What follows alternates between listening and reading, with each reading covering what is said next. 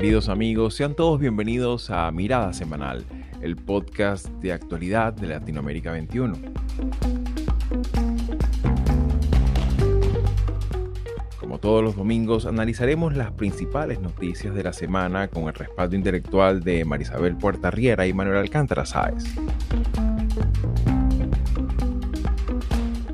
São 5 e 19 em Brasília. A gente segue acompanhando então a situação em Brasília, que há pouco mais de três horas é cenário de uma invasão de terroristas que chegaram aos palácios de Estado, tanto ao Congresso Nacional, ao Palácio do Planalto e ao Supremo Tribunal Federal.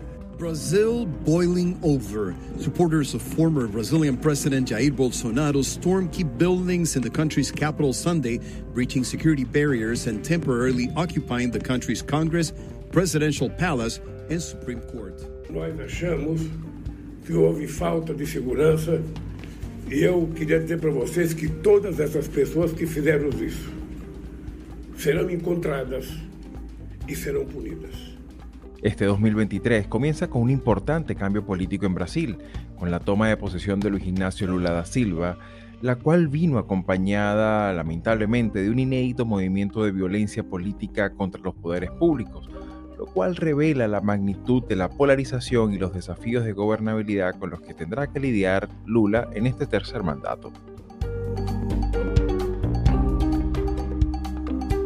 Está sucediendo en este momento, ya enfrentamientos, gases eh, pimienta, aventados, gases lacrimógenos, aventados a la multitud. Y veíamos también eh, en un momento dado algunas fuerzas policiales y me parece que paramédicos, como vemos, retirando este, a un hombre.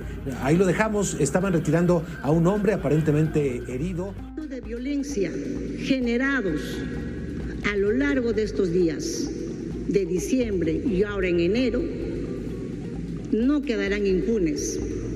El gobierno actuará dentro del marco de la Constitución y las leyes que ampara de manera estricta y firme.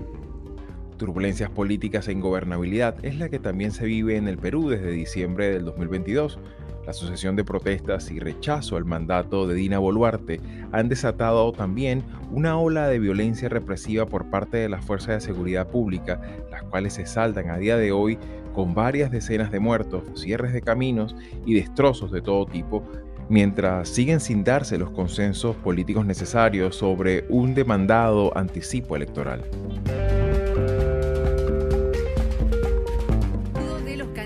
De los países que integran la CELAC sirve de anticipo para contarles que ya están ultimando todos los detalles para el encuentro que se realizará aquí en nuestro país. De hecho, bueno, Argentina como anfitriona con el presidente Alberto Fernández a la cabeza de la CELAC eh, para un encuentro que se va a desarrollar a partir del día martes y un Lula da Silva que está llegando el domingo a la noche por una reunión bilateral, pero que luego se suma se suma eh, a, lo que va a ser esta cumbre internacional. Eh, la cumbre de la CELAC que se viene la semana que viene y que el gobierno apostaba a tenerlo a Lula como el gran invitado y termina envuelto en una polémica por los invitados, ¿no? Sobre todo por Maduro. Bueno, yo creo que la cumbre de la CELAC eh, va a ser una puesta en escena de un montón de situaciones que se vienen dando a nivel regional y que van a converger en Buenos Aires el martes cuando se junten. Y para el tercer segmento examinaremos el ambiente político previo a la séptima cumbre de estados latinoamericanos y caribeños, conocida también como la CELAC, a celebrarse el próximo 24 de enero en Buenos Aires.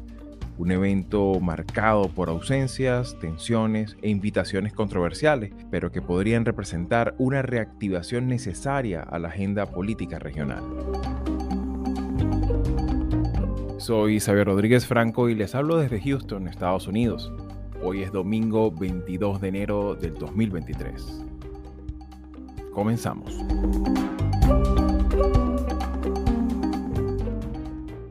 Y bien amigos, bienvenidos sean todos a esta nueva dinámica de interacción, gracias a los amigos de Latinoamérica 21 y por supuesto a la complicidad Manuel Alcántara Sáez y María Isabel Puerta Riera. Vamos a entrar a lo que es la actualidad de la dinámica política, social y económica de América Latina, pero claro, tomándose la necesaria pausa para examinar implicaciones, antecedentes, pues, explicar un poco esa perspectiva a veces tan necesaria de la comparación de nuestra región de fenómenos anteriores, incluso fenómenos que están ocurriendo del otro lado de la frontera y que enriquecen el, análisis, enriquecen la, la discusión. Así que bueno, muchísimas gracias por estar aquí. Gracias, un gusto estar con ustedes, de verdad que es un placer y compartir espacio con dos referencias en el tema, entonces de verdad que eh, muchísimas gracias. No, gracias Xavi, para mí es un gustazo hoy estar con, contigo y con, y con María Isabel. Valga decir también antes de comenzar que bueno, ciertamente continuamos también con nuestro, nuestro podcast, que es el de la conversación, donde hacemos también entrevistas en profundidad sobre temas un poco más específicos, pero claro, la idea es que este sea un poco más dinámico, donde examinemos las noticias más importantes que van ocurriendo en nuestra región. Y bueno, para arrancar, ciertamente el 2023 comienza con, digamos, con el elemento más importante de a nivel político, eh, sobre todo por lo que significó todo el proceso electoral,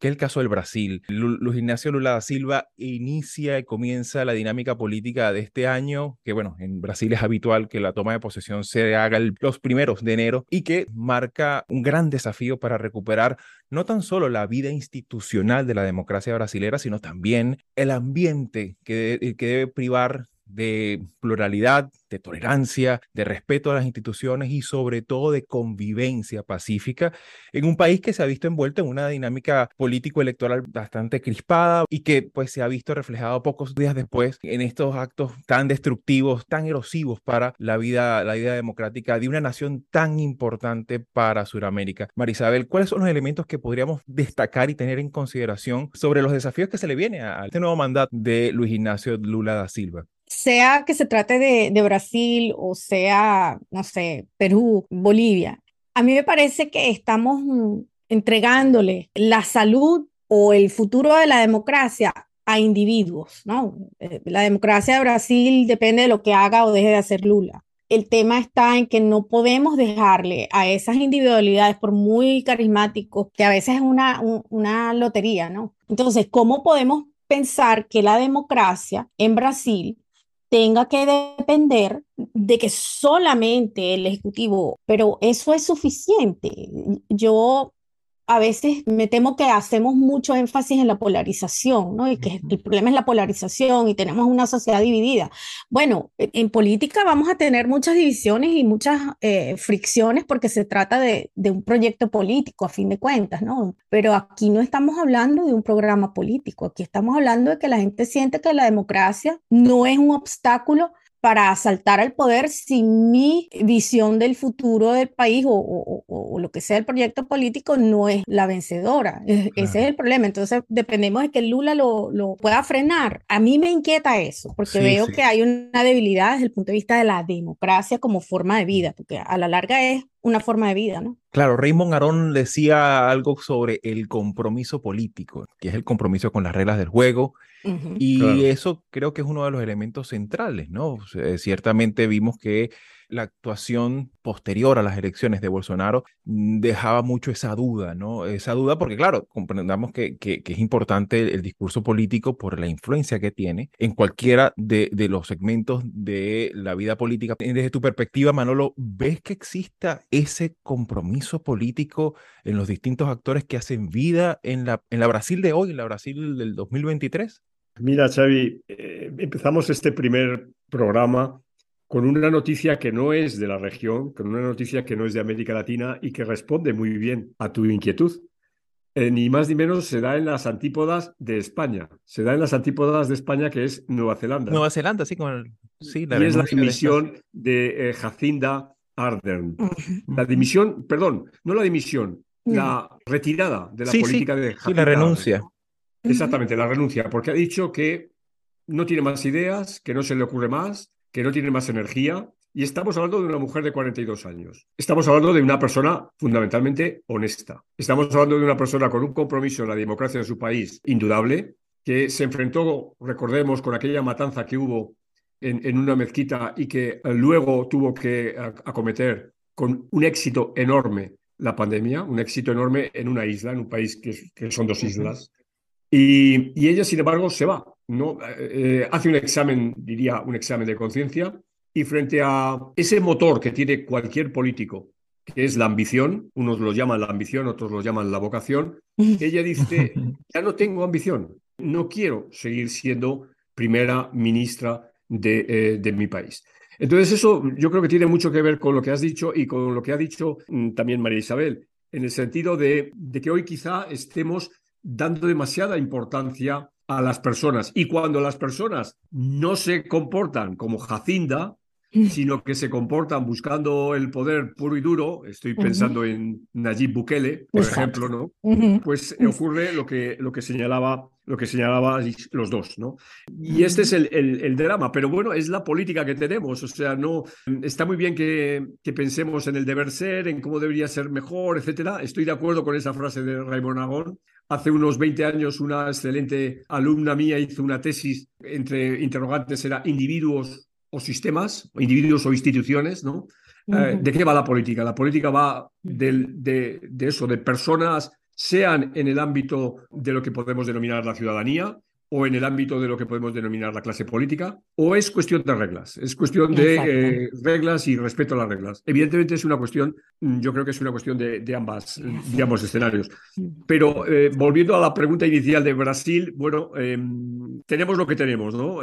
Lula llega a la presidencia otra vez. Lula llega a la presidencia con un porcentaje corto eh, frente a, al candidato perdedor, Jair Bolsonaro, pero es el, es, el candidato que han querido eh, la ciudadanía mm, brasileña y que por otra parte hay que recordar que los datos que llevan a Lula al poder no se diferencian mucho de los datos con los que eh, llegó eh, Lula en su primera elección en el 2002 o en su segunda elección en el 2006. Solo recordar una cosa, en el 2002 Lula alcanzó el 48,4% de los votos en la primera vuelta, 48,4%. En 2006 el 48,6% y ahora mismo en, eh, es el 48,4%. O sea, es decir, Lula tiene un, un apoyo electoral Ah, que, se ha, que se ha movido siempre la primera vuelta entre el 46,4 del 2002 y el 48,6 del 2006 y entre medias 48,4 ahora, ¿no? Eso es el lulismo, ¿no? Eso es, es un, eh, yo creo que una fortaleza de, de, muchos votos. Estamos hablando de mm, varios, eh, varias decenas de millones eh, de votos. Ciertamente también hay que, tomar, hay que poner en, consideración que en esta ocasión, en este nuevo mandato, tiene un, un adversario político eh, no tan solo presente dentro de las instituciones, sino también con presencia en el mapa político del Brasil y aparte de eso en las calles de armas tomar, ¿no? Cuál pudiera ser la capacidad de respuesta de los cuerpos de seguridad del Estado, no nada más el, ejército, y sobre todo cuál es la capacidad de maniobra también que tiene Lula, porque entendamos que no, el PT no va por libre, ¿no? El PT tuvo que aliarse. De hecho, lo, vimos incluso en la misma foto de familia del, del, gabinete, en la que, bueno, ya hay más ministros y porque, claro, tienes que incorporar más gente para, para dar, satisfacer esa, esas pequeñas cuotas de alianza, ¿no? Ciertamente es muy temprano para marcar tendencias, pero está claro que hay un desafío de gobernabilidad bastante delicado. Para cerrar este tema, ¿qué crees tú que, podría ser el, patrón de comportamiento que podríamos ver en esta nueva gestión de cara a este tema específico que son los insurgentes o los protestantes? ¿Cómo crees tú que pudiera estarse comportando el gobierno de Lula sobre este tema en particular? Bueno, yo creo que la oportunidad es para tratar de, de dirigir el esfuerzo y estoy pensando en Chile. No entender que el apoyo eh, es un cheque en blanco y, y que entonces a raíz de este episodio, Lula lo va a tener más fácil en el sentido de que, bueno, ustedes atentaron contra, intentaron desconocer la voluntad popular y, un gobierno legítimo, entonces ahora nosotros vamos a, a remeter, en lugar de, de asumir esa dirección, quizás es una oportunidad para incluir. Y a mí me parece positivo que algunos de los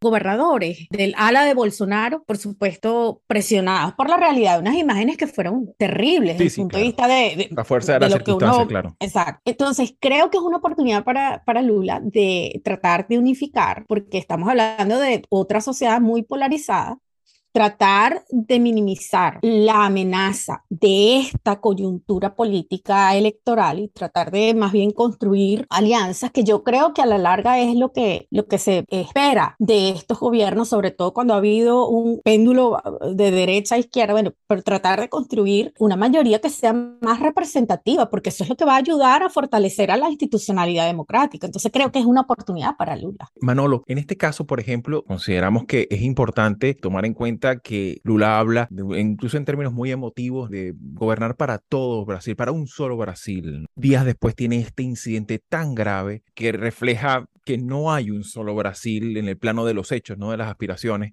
Desde tu perspectiva, considerando todo lo que hemos dicho acá, ¿crees tú que el patrón de comportamiento del nuevo gobierno va a ir con todo el peso de la ley sobre estos manifestantes en este momento o ¿Crees tú que puede ser uno de los elementos que pudiera haber una demostración de magnanimidad y de, mano izquierda, ¿no? En ese sentido. ¿Cómo lo ves? Eh, sinceramente no lo sé, pero yo creo que eh, los hechos son muy graves, ¿no? Y los hechos merecen una investigación y una evacuación de responsabilidades, ¿no? Porque es la fuerza, es el destrozo, es la... Eso no puede quedar impune. Esa es mi opinión. El hecho de, como bien señalabas, del discurso de toma de posesión de Lula, creo que es, eh, es el de un hombre de Estado, ¿no? Es decir, creo que el error en estos casos es decir, como ya se ha dicho en muchas ocasiones, y, creo que los que tenemos cierta edad, pues eh, nos recuerda el discurso que ahora se va a cumplir, ya, bueno, perdón, ya se han cumplido 50 años de toma de posesión de Salvador Allende cuando dijo que no era el presidente de todos los chilenos. Yo creo que este es un, este es un error que precisamente eh, un, mandatario no debe, no debe cometer. ¿no? O sea, Lula ha dicho muy bien que es el presidente de todos los brasileños y eso le honra. Y va a estar comprometido en una política contra el hambre, por ejemplo, con ciertas servidumbres, pero son servidumbres que ya tuvo en, su primer, en sus primeros dos mandatos. Y es, y lo has dicho muy bien, Xavi, el, el crecimiento del número de carteras ministeriales. Claro, Lula va a tener que gobernar con una gran coalición. El sistema de partidos de Brasil es un sistema de partidos muy numeroso numeroso, es el más alto, con diferencia de América Latina, y eso supone que la coalición tiene muchos miembros, tiene muchos socios, y hay que repartir parcelas de poder. Entonces, en ese sentido, y eso es, es una táctica de, digamos, de la política, o sea, no, no, tenemos que escandalizarnos que eh, el reparto del poder en, en, el ámbito del Ejecutivo se reparte con carteras, con carteras ministeriales, y esto supone, sin ninguna duda, el incremento de la burocracia, etcétera. Pero para un país con la magnitud que tiene Brasil, me parece que, esto es eh, pequeño, ¿no? Cambiando de tercios, como dicen en España, pero claro, manteniéndonos en, lamentablemente, en un clima similar de confrontación política, vamos al Perú.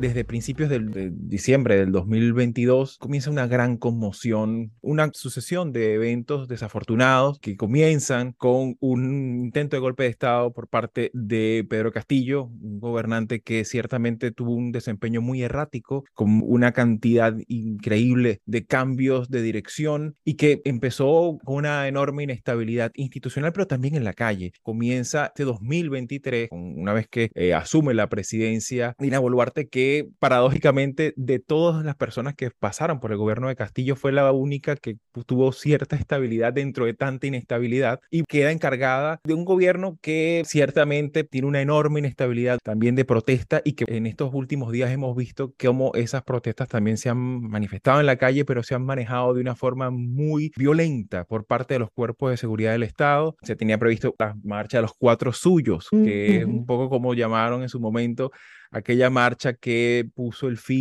a la presencia de Fujimori en el poder. Sin embargo, hay muchos elementos por examinar. La inestabilidad política, la ingobernabilidad del Perú no es de estos dos meses, sino que tiene una, una larga data, sobre todo en los últimos seis, siete años. Y me gustaría un poco, sobre todo para la mirada curiosa de otras personas que no estén familiarizadas con el sistema político, con la constitución del Perú, ¿cuáles serían estos elementos que permitan entender este nivel, no tan solo de fragmentación que hay en, en, su Congreso, el, el, nivel de descrédito también a la clase política, sino también tan alta conflictividad política que se vive ahora mismo en buena parte de las principales ciudades del Perú, Manolo. Perú, y esto siempre lo vamos a decir, este es un caso muy extraño, muy especial, pero probablemente Perú es el, el, el caso, sin duda, para mí, más complejo de América Latina, en términos sociológicos y en términos políticos. Y encima, además, siempre, como siempre nos ocurre, nos movemos en el ámbito de la, si se quiere, de la, de la manipulación del relato, porque fíjate,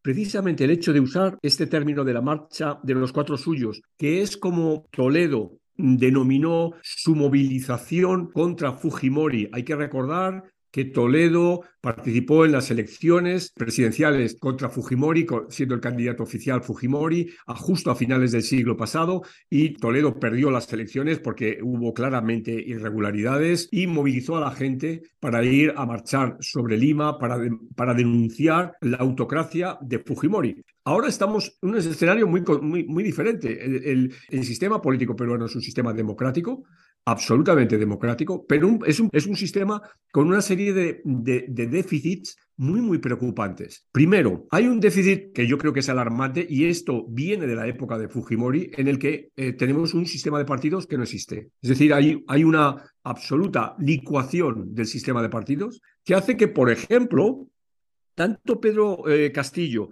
como la propia Dina mm, eh, Boluarte fueran candidatos por un partido Perú Libre del que no eran militantes o, del que fueron captados ah, de manera así muy, muy urgente porque el líder del partido político estaba proscrito para poderse presentar a las elecciones. O sea, primero eso, o sea, mm, el presidente y la vicepresidenta son, eh, están representando a un partido del que no son miembros y del que no tienen ninguna vinculación. Y además, un partido político que apenas ni llega a alcanzar el 20% del voto en las elecciones legislativas. Parte eso cuando llega al poder esa dinámica de improvisación, de acuerdos frágiles, se manifiesta en cinco gabinetes y 80 ministros. Exacto, exacto.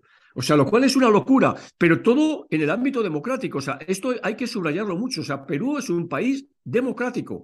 Y luego, para más complicarnos esto, tenemos una constitución que es la más parlamentarizada de América Latina, que permite, por un lado, al presidente disolver el Congreso, convocar elecciones como si fuera un régimen parlamentario, cosa que ya sucedió en la anterior en el anterior mandato presidencial.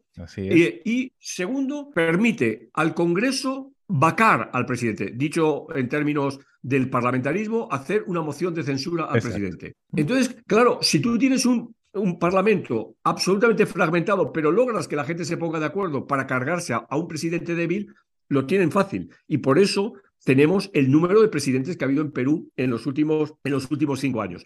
El resultado de todo esto es 89% de la ciudadanía peruana en contra del Congreso. Claro. Pero el problema es que el presidente no tiene una mayor favorabilidad. Es decir, ambas instituciones tienen igual, igual de deterioro en términos de, eh, del apoyo ciudadano. Tremendo, aparte que si uno ve la, la sucesión de, de mandatarios, hay que remontarse a Pedro Pablo Kuczynski. y, no, olvidemos una cuestión, la, la gran dualidad geográfica, territorial, demográfica, cultural que vive el, país, que esto es muy viejo, esto ya, yo qué sé, José María Arguedas ya hablaba de ello, ¿no? Pero, pero esta confrontación de Lima y del mundo de Lima, que es a su vez muy complejo, porque eso de decir, el Lima es el mundo blanco, el mundo eh, pituco, etcétera, no, Lima es un, un, país, eh, eh, es una zona del país absolutamente compleja también, pero que es claramente, se diferencia claramente del sur de, de, Tacna, de Puno, de, de Arequipa. Sí, ciertamente, ciertamente. Aparte que también hay que considerar un elemento que es cuando uno baja a pie de calle lo que tiene que ver con las peticiones. Se cierra el Congreso, o sea, el, el descontento con la figura legislativa en general, no ni siquiera nada más con determinados diputados, es como que el, el que se vayan todos. El planteamiento de una Asamblea Nacional Constituyente y sobre todo el tema de las elecciones, que es el elemento central de, gran controversia y de gran desencuentro. Sin embargo, eh, Marisabel, me gustaría un poco tu apreciación sobre dos aspectos que, creo yo que son importantes. Un poco es la composición de estos peticionarios que vienen desde los sindicatos, de los grupos indígenas, campesinos de, distintas zonas del país. ¿Cómo ves esta, esta dinámica de cara a un mandato que, que cuesta también trabajo en verlo finalizar? Primero es la confrontación entre las élites y los sectores que apoyan al, no sé si es expresidente o pues, esto es bien, bien complicado porque hay un proceso político que esa base del expresidente Castillo no reconoce como, como legítima, ¿no? Entonces, es inquietante que en un país donde, como ha dicho Manolo, la, el sistema de partidos es complejo en el sentido de que son partidos que muchas veces capturan a esas figuras porque no tienen una figura propia, entonces eso dice mucho del partido y ese es un problema porque eso quiere decir que no hay liderazgo, pero si no hay liderazgo tampoco hay capacidad para representar. Entonces por eso tenemos una base que siente eh, que se identifica con Pedro Castillo porque no lo asocia con esas élites partidistas, si bien ellos alegan que a, Castillo se le hizo inviable su mandato por todas las amenazas que hubo por parte del Congreso de, de removerlo y de hacerle imposible gobernar, pero también está el hecho de que Castillo no supo construir un capital político que le hiciera parecer fuerte en el sentido de poder entrar en una dinámica de negociación política porque no le interesaba, porque no tenía el conocimiento. Entonces, esa base política es la que está pidiendo un cambio constitucional, está pidiendo que se vayan todos.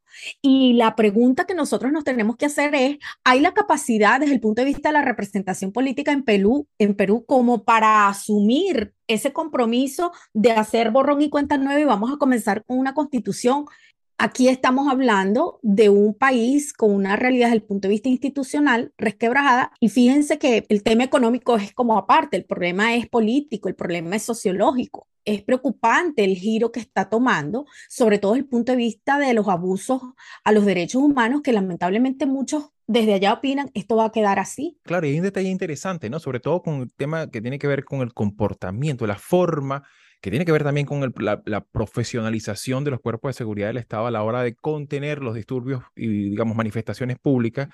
Y fíjate, por lo menos en el caso de Brasil, se, se presentaron desmanes, destrozos, pero a pesar de todo no hubo muertos. En el caso del mm. Perú ya vamos contando casi 50. Entonces, claro, aquí es un tema que, que, eso es un tema que muchas veces se pasa de lado, que es el tema de, de, la actuación de los cuerpos de seguridad del Estado, que ok, es, es, normal, es, es natural que, que deban defender la institucionalidad, que, que deban, deban, tener cierto resguardo a espacios públicos, pero evidentemente tiene que haber una, una, un, protocolo de comportamiento, de actuación apegado a derecho, apegado a los, a los derechos humanos y sobre todo al resguardo de las personas y las propiedades. O sea, no tiene por qué darse una, los lamentables acontecimientos que hemos visto no tan solo en Lima, que lo hemos visto en, otro, en otras ciudades del, del Perú. Sin embargo, desde tu punto de vista, ¿crees que un adelanto de elecciones podría ser suficiente para amainar la calle? El problema es quiénes van a ser los candidatos, porque eh, eh, llegamos a esto viendo que las opciones, eh, es decir, no había una alternativa. En cualquier caso, entre Castillo y, y la, la hija de Fujimori, era, bien difícil pensar en un resultado diferente, ¿no? Entonces, la pregunta que uno se hace acá no es solamente si hay la posibilidad, la factibilidad de que se pueda llamar a elecciones anticipadas porque pareciera que sobre eso no hay ningún consenso y eso va a depender del, del Congreso, ¿no? Del Poder Legislativo y no pareciera que hay ningún interés en, avanzar en eso. Sin lugar a dudas, porque es que el tema es ese, pues el tema de los planteamientos maximalistas, ¿no? Y, ese, la constituyente es uno de ellos. Vamos a ver, eh, Perú ahora mismo está en una crisis muy seria de legitimidad. Y sabemos que las crisis de legitimidad se resuelven llamando al soberano, es decir, convocando elecciones. Esto, eso es eso es de cajón. Pero es ¿qué seguridad nos puede ofrecer el hecho de convocar elecciones en un país tan licuado eh, en términos de los partidos, en términos de la oferta política como es el Perú, ¿no? Eh, pues ninguna, ¿no? Entonces, a lo mejor resulta que convocar elecciones sí es la solución legítima y la solución políticamente adecuada, pero resulta que es meternos en un callejón todavía sin mayor salida, ¿no? Entonces, eh, eh, es, eh, la verdad es que es un, un escenario muy complicado y, como, bueno, como bien mm, sabemos, es muy fácil hablar, como nosotros estamos hablando aquí, comentar, y otra cosa es tomar las decisiones, ¿no? Y, yo la verdad es que no sé qué haría si estuviera ahora mismo en la presidencia en Perú. Lo cual habla también de, de esta incertidumbre, también de lo que viene volveremos en los, próximos episodios, ya que esto tiene toda la pinta de que va a ser un tema que va, a marcar la agenda política de la región.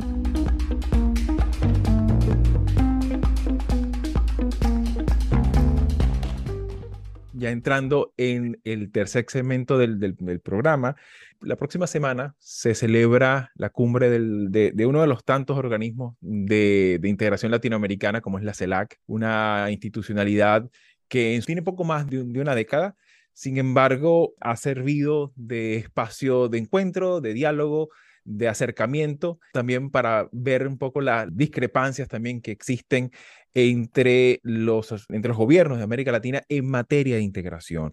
Ciertamente hay que mencionar que está, la integración quizás está en sus horas más bajas, incluso no tan solo que está fuera de la agenda política dentro de las instituciones, sino incluso está fuera de las referencias de la calle, está fuera también de los discursos de los políticos cuando son candidatos, o sea, la integración latinoamericana ya pareciera que pasó de moda, no tan solo en, la actuación de los gobiernos, sino también dentro de las referencias de, las expectativas ciudadanas. Es un elemento que me parece interesante. Hace, hace unos meses atrás entrevistaba a Mónica Bruckman, con quien estuvimos hablando este tema, ¿no? Y había cierto dejo de tristeza, de saudade, ¿no? Sobre este asunto, porque sobre todo después de la pandemia, con la posterior contracción de la economía mundial, y tantos desmanes que nos tocó padecer como región, pues como que los, países y los gobiernos empezaron como que a desdeñar la cooperación que podría recibir del vecino, sino que más bien buscó la forma de ensimismarse en su, en su forma de protección, lo cual tiene cierto, cierta lógica, pero esto dejó de lado mm, de una forma muy acelerada lo que era esa institucionalidad que tanto, tantos años y tantos esfuerzos y tanto dinero ha costado. En este sentido, Manolo, ciertamente vemos que es un espacio que reúne a 33 naciones, pero en el que AMLO no va, fue el último gran protagonista de la, de la, última, de la última cumbre. Hay tensiones entre el gobierno de Argentina y el gobierno de Ecuador. Hay tensiones también entre el gobierno de, Guatemala con el de Colombia. Hay también unos eh, importantes desencuentros a lo interno de la Argentina con respecto a este tema de ¿será que vamos, vamos a rendirle la alfombra, a la, alfombra roja a estas tres dictaduras que hay en América Latina? Y vimos lo que el, comunicado que hace poco sacó la Unión Cívica Radical, que es uno de los actores eh, históricos de, de, la Argentina, mostrando su voz de rechazo ¿no? a la invitación de Maduro. En suma, una América Latina que está en, como que en sus horas más bajas en términos de encuentro. ¿Cuáles podrían ser estos primeros elementos para entender esta, esta nueva cumbre y qué pudiera servir para mitigar estos efectos, Manolo? Bueno, tú, yo, ya has, hecho un listado de problemas que, eh, que, sitúan precisamente el futuro de la, cumbre o los resultados de la cumbre de manera poco halagüeña. Las dos buenas noticias es que, bueno, Brasil y Colombia regresan a, la CELALC, eh, son dos países importantes, son el, primer y tercer país, eh, demográficamente hablando, de América Latina, por consiguiente es una buena noticia. Además, Brasil, junto con Venezuela, con la Venezuela de Chávez, en 2010-2011 fueron los que pusieron en marcha CELAC. O sea, e, es evidente que, que, Lula es un espacio en el que él se encuentra, se encuentra cómodo, es un espacio por el que siempre ha apostado, pero eh, los problemas siguen estando ahí. En primer lugar, eh, yo creo que la, esa tibieza en las relaciones exteriores de México es muy preocupante. ¿no? México ha sido el gran ausente de, Davos, ¿no? Cuando ha tenido Davos la tribuna para, eh, el, para Petro, por ejemplo, pues de México no había eh, ni siquiera una representación a nivel de subsecretario. Eh, y esto, pues, es preocupante en, una, en, un, en, una, en algo que va siendo tradición de México. ¿no? Yo creo que México lleva fuera de los organismos internacionales o, de la, o del ámbito de las relaciones internacionales mucho tiempo. Yo, yo casi diría que desde la presidencia de, de, Fox, ¿no? que, está, que, está desdibujado. ¿no? Y luego también has citado de pasada un, un, incidente que a mí me parece realmente preocupante y que dice mucho del gobierno de, de, Guatemala. ¿no? Y es esa, esa especie de orden de captura del ministro de Defensa de Colombia, de Iván Velázquez, Iván Velázquez fue el gran responsable de la Comisión Internacional eh, contra la Impunidad, eh, esa organización que finalmente fue, fue fallida, una lástima, que pretendía ayudar a la justicia guatemalteca en temas muy complejos ¿no? que, que asolan a este país. ¿no? Y que, ya digo, eh, Iván Velázquez fue el, máximo representante y ahora la élite guatemalteca hace una especie de de chantaje al entramado internacional latinoamericano, eh, pidiéndole al gobierno, ni más ni menos al gobierno del que forma parte este señor como ministro de, Defensa, pues que, eh, que sea eh, extraditado ¿no? para, para ser juzgado en Guatemala, ¿no? un, verdadero absoluto mm, desatino. ¿no?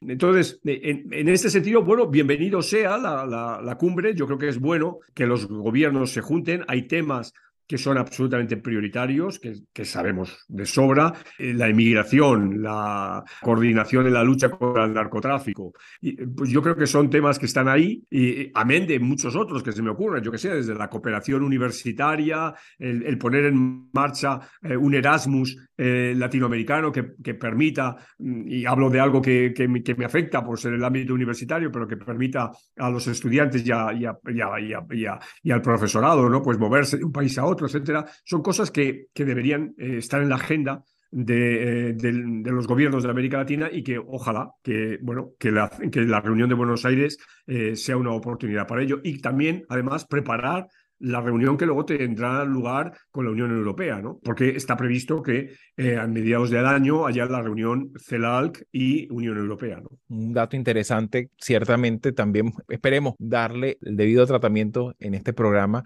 Pero Marisabel, ¿crees tú que esta nueva cumbre pudiera cimentar la agenda de desarrollo común, que una agenda de desarrollo también que tiene que incluir el tema económico en nuestros países? Hablando de Latinoamérica, uno se formó entendiendo que estos espacios eran sobre todo para consolidar un frente común, tanto en lo político como en lo económico y lo social. Yo sí creo que los espacios institucionales, regionales, han sufrido.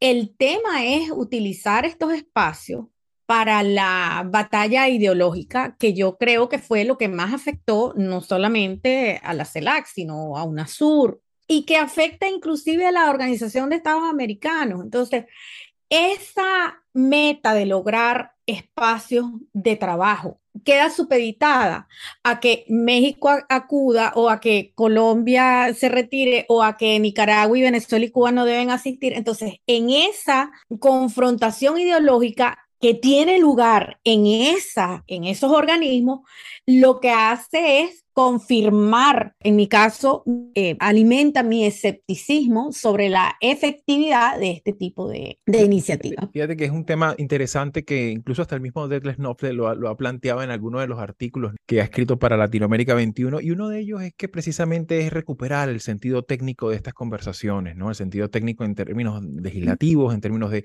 cooperación en materia sanitaria, cooperación en materia educativa, pero también tomar en consideración que hay un antecedente también de, comportamiento y es que muchas veces esta institucionalidad intrarregional sirvió muchas veces para actividades que estuvieron al margen, está muy fresca a la memoria todo lo que ocurrió con el fenómeno de Brecht. Esta integración estuvo muy supeditada y eso incluso también se, ha comentado y se ha documentado mucho, muy supeditada a la agenda ideológica y sobre todo al tenor político ideológico que se le ha querido dar. Sin embargo, pudiera ser este espacio de la CELAC un espacio de reencuentro donde también tomemos en consideración lo que no se hizo. ¿Crees que pueda este espacio tener esa perspectiva, ese enfoque, Manolo? Sí, pero también, eh, también estaba pensando mientras hablabas que puede ser que los líderes tienen distintos objetivos.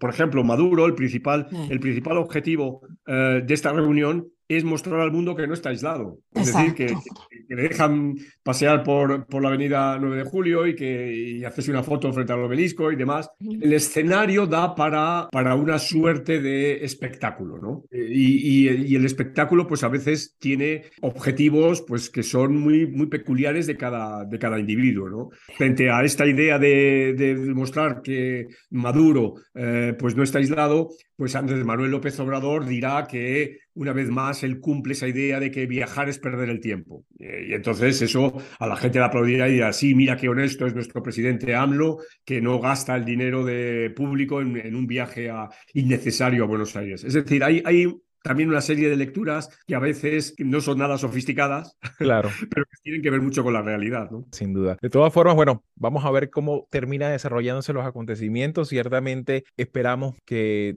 eh, sirva sobre todo para amainar estas tensiones. No hemos comentado por menos el tema de las tensiones también que existe precisamente entre México y Argentina con respecto a la candidatura del de que resultó electo nuevo eh, presidente del, del, Banco Interamericano de Desarrollo, que fue también otro de los grandes episodios de, desencuentro ¿no? entre, entre mandatarios.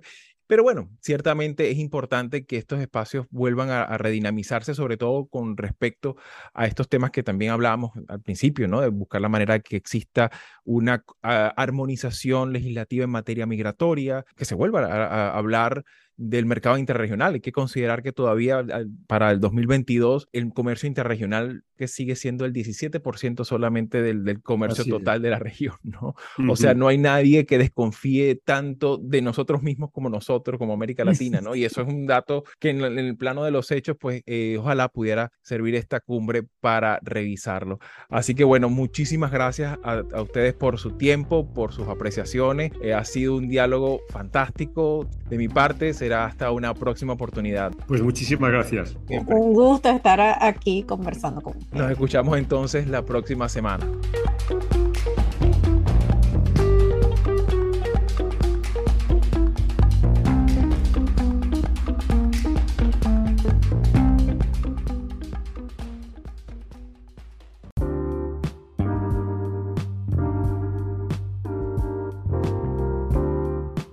Audios de este episodio fueron obtenidos de Globo News, CNN en español, Poder 360, Televisión Pública Noticias y La Nación. Soy Xavier Rodríguez Franco y nos escuchamos la próxima semana.